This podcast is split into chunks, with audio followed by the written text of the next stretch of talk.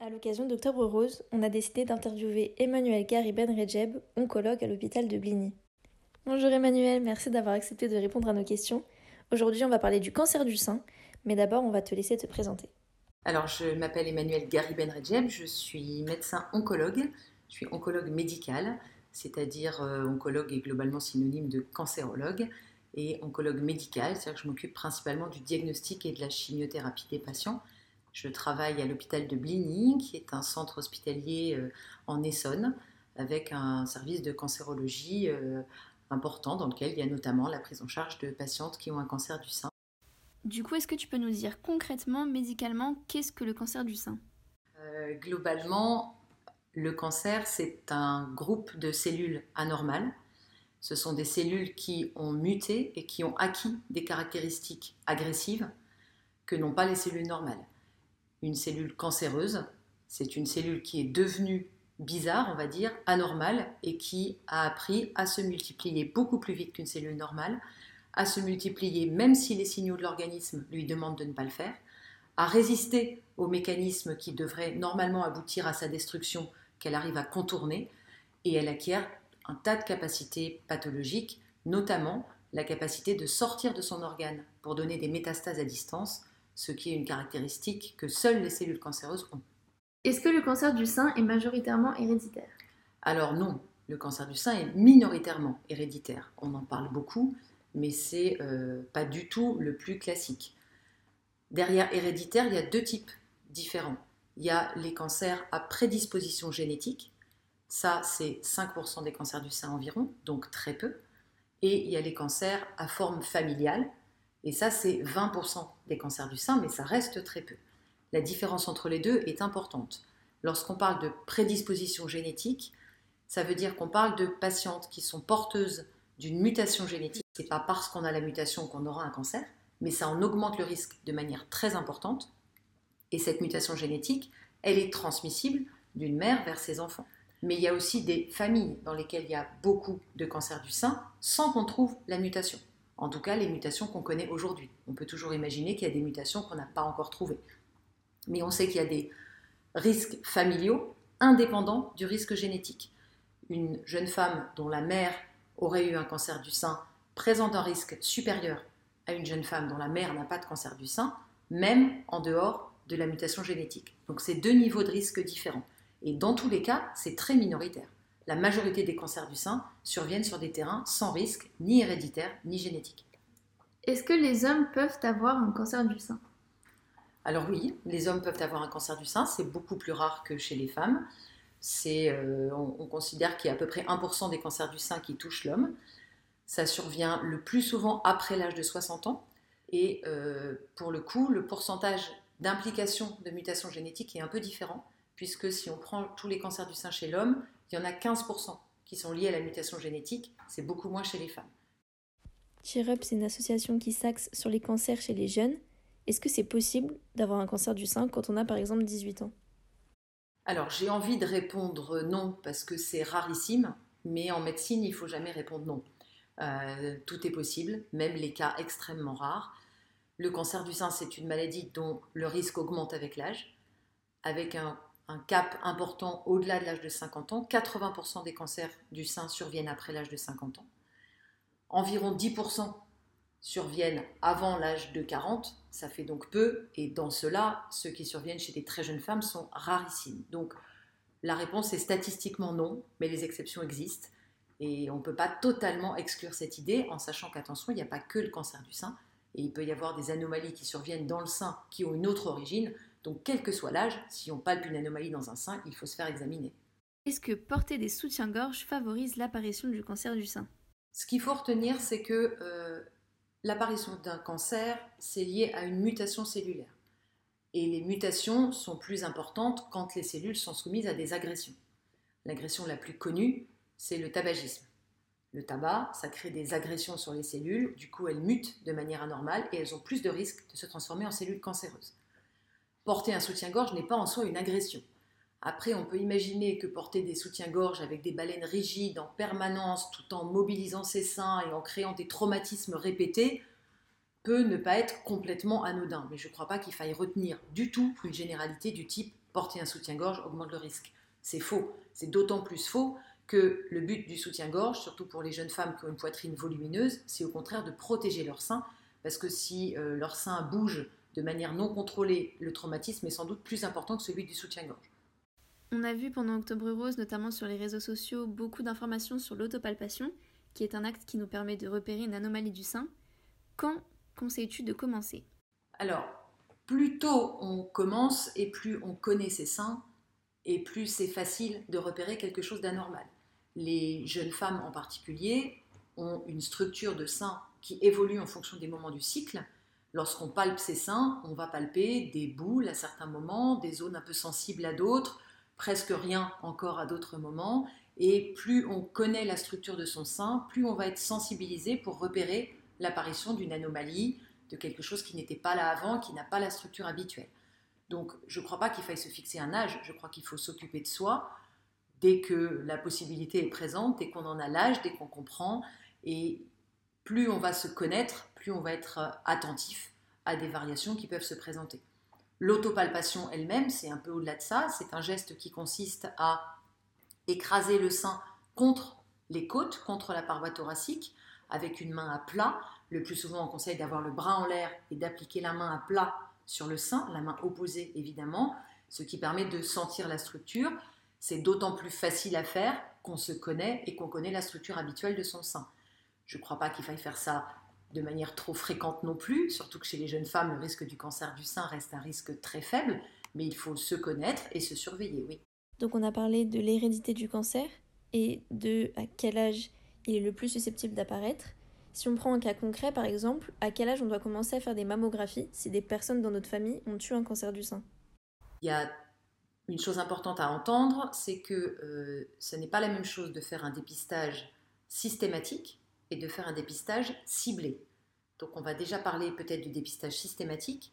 On a en France une campagne de dépistage depuis longtemps qui a montré ses bénéfices, qui consiste à faire des mammographies systématiques tous les deux ans entre l'âge de 50 ans et l'âge de 74 ans à des femmes qui ne se plaignent de rien et qui n'ont pas d'antécédents. Le dépistage ciblé, c'est la décision de demander une mammographie à une personne pour une raison individuelle, soit parce qu'elle a palpé une anomalie, soit parce qu'elle a des risques particuliers. On a parlé tout à l'heure du risque génétique, par exemple. On fait du dépistage chez les femmes très jeunes quand elles sont porteuses de la mutation génétique, même si c'est rare, ça existe. Et pour répondre à la question de cette étudiante, s'il y a des antécédents dans la famille, effectivement, l'âge de démarrage est un peu différent. Si, par exemple, la maman a eu un cancer du sein à un âge un tout petit peu plus jeune, on considère qu'il faut commencer les mammographies 5 ans avant chez la fille.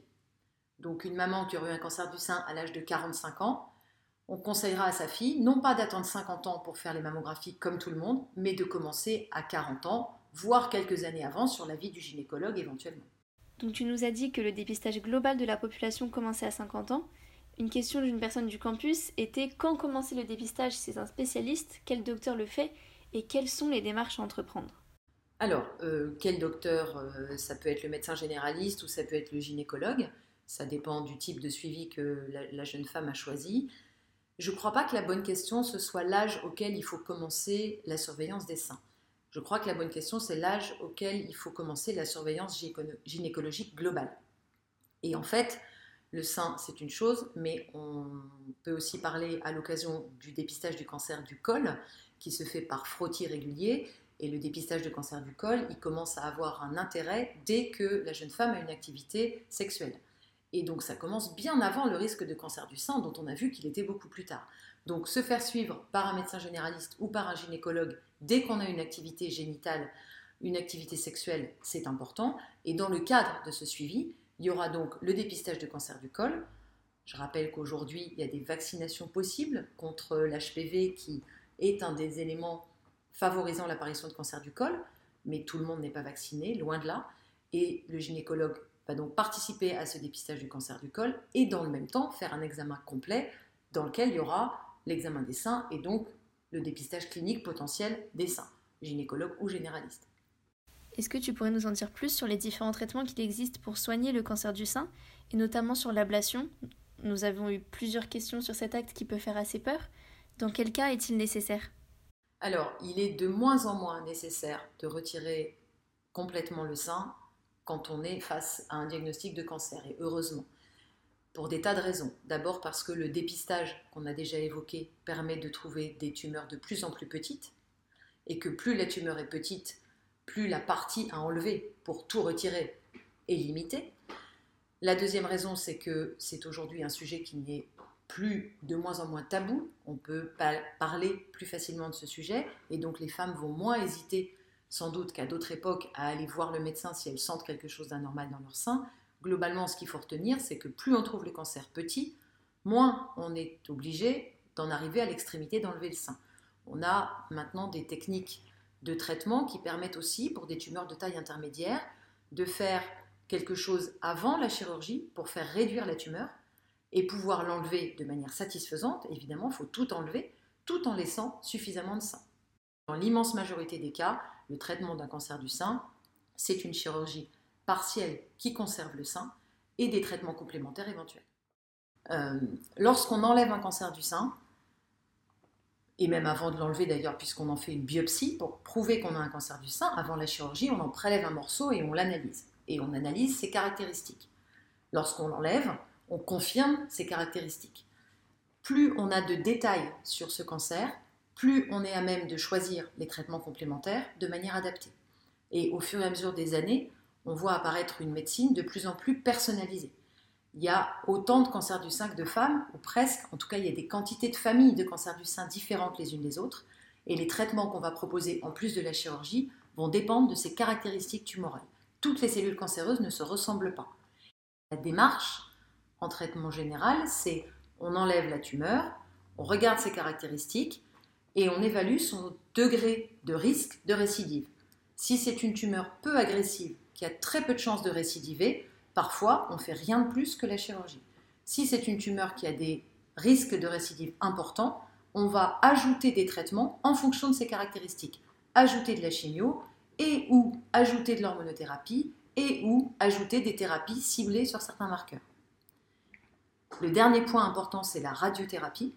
La radiothérapie, c'est une technique de traitement local qui complète la chirurgie, en particulier lorsqu'on a conservé le sein, puisque ça consiste à irradier la zone qui a été opérée de façon à finir de détruire potentiellement des cellules qui n'auraient pas été totalement retirées par la chirurgie.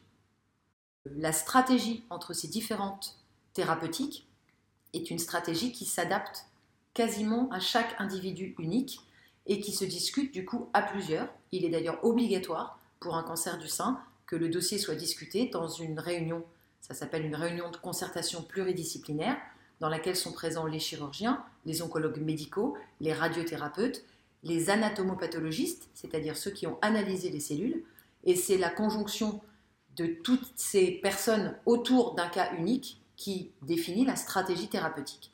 Une personne qui a eu un cancer du sein va justifier d'une surveillance particulière après son cancer pendant plusieurs années à cause de ce risque de rechute. Même si ce risque de rechute est faible, c'est évident qu'on prend un maximum de précautions. Ce qui est sûr, c'est que en tant que soignant, qu'on soit médecin, infirmière, spécialiste de cette pathologie, on a une grande application et une grande attention à ne pas simplement être le traitement, la personne qui va traiter le cancer en tant que tel, mais à prendre en charge la globalité de la personne. Tous les centres aujourd'hui qui font du traitement du cancer ont des structures d'accompagnement autour, de façon à ne pas oublier la dimension sociale, la dimension psychologique, la dimension sexuelle, la dimension intime de manière plus générale, pour que chaque patiente, dans la manière individuelle dont elle va vivre sa maladie, trouve les réponses aux questions qu'elle se pose. Mais ce qui est important, je crois, de savoir, c'est que c'est un point qui est très bien connu, très bien pris en compte, et que quand on va dans un centre pour se faire traiter pour un cancer du sein, on ne va pas simplement chercher un technicien qui va enlever le cancer. On va aussi se trouver confronté à toute une équipe de gens qui prennent en compte les besoins de manière générale de la patiente pour que la réponse à cette question soit on va bien après un cancer du sein parce qu'on a été bien accompagné. C'est ce que j'espère en tout cas. Merci beaucoup Emmanuel, merci pour toutes ces informations. Si vous avez plus de questions, n'hésitez pas à nous envoyer un message ou à vous renseigner sur des sources fiables sur Internet.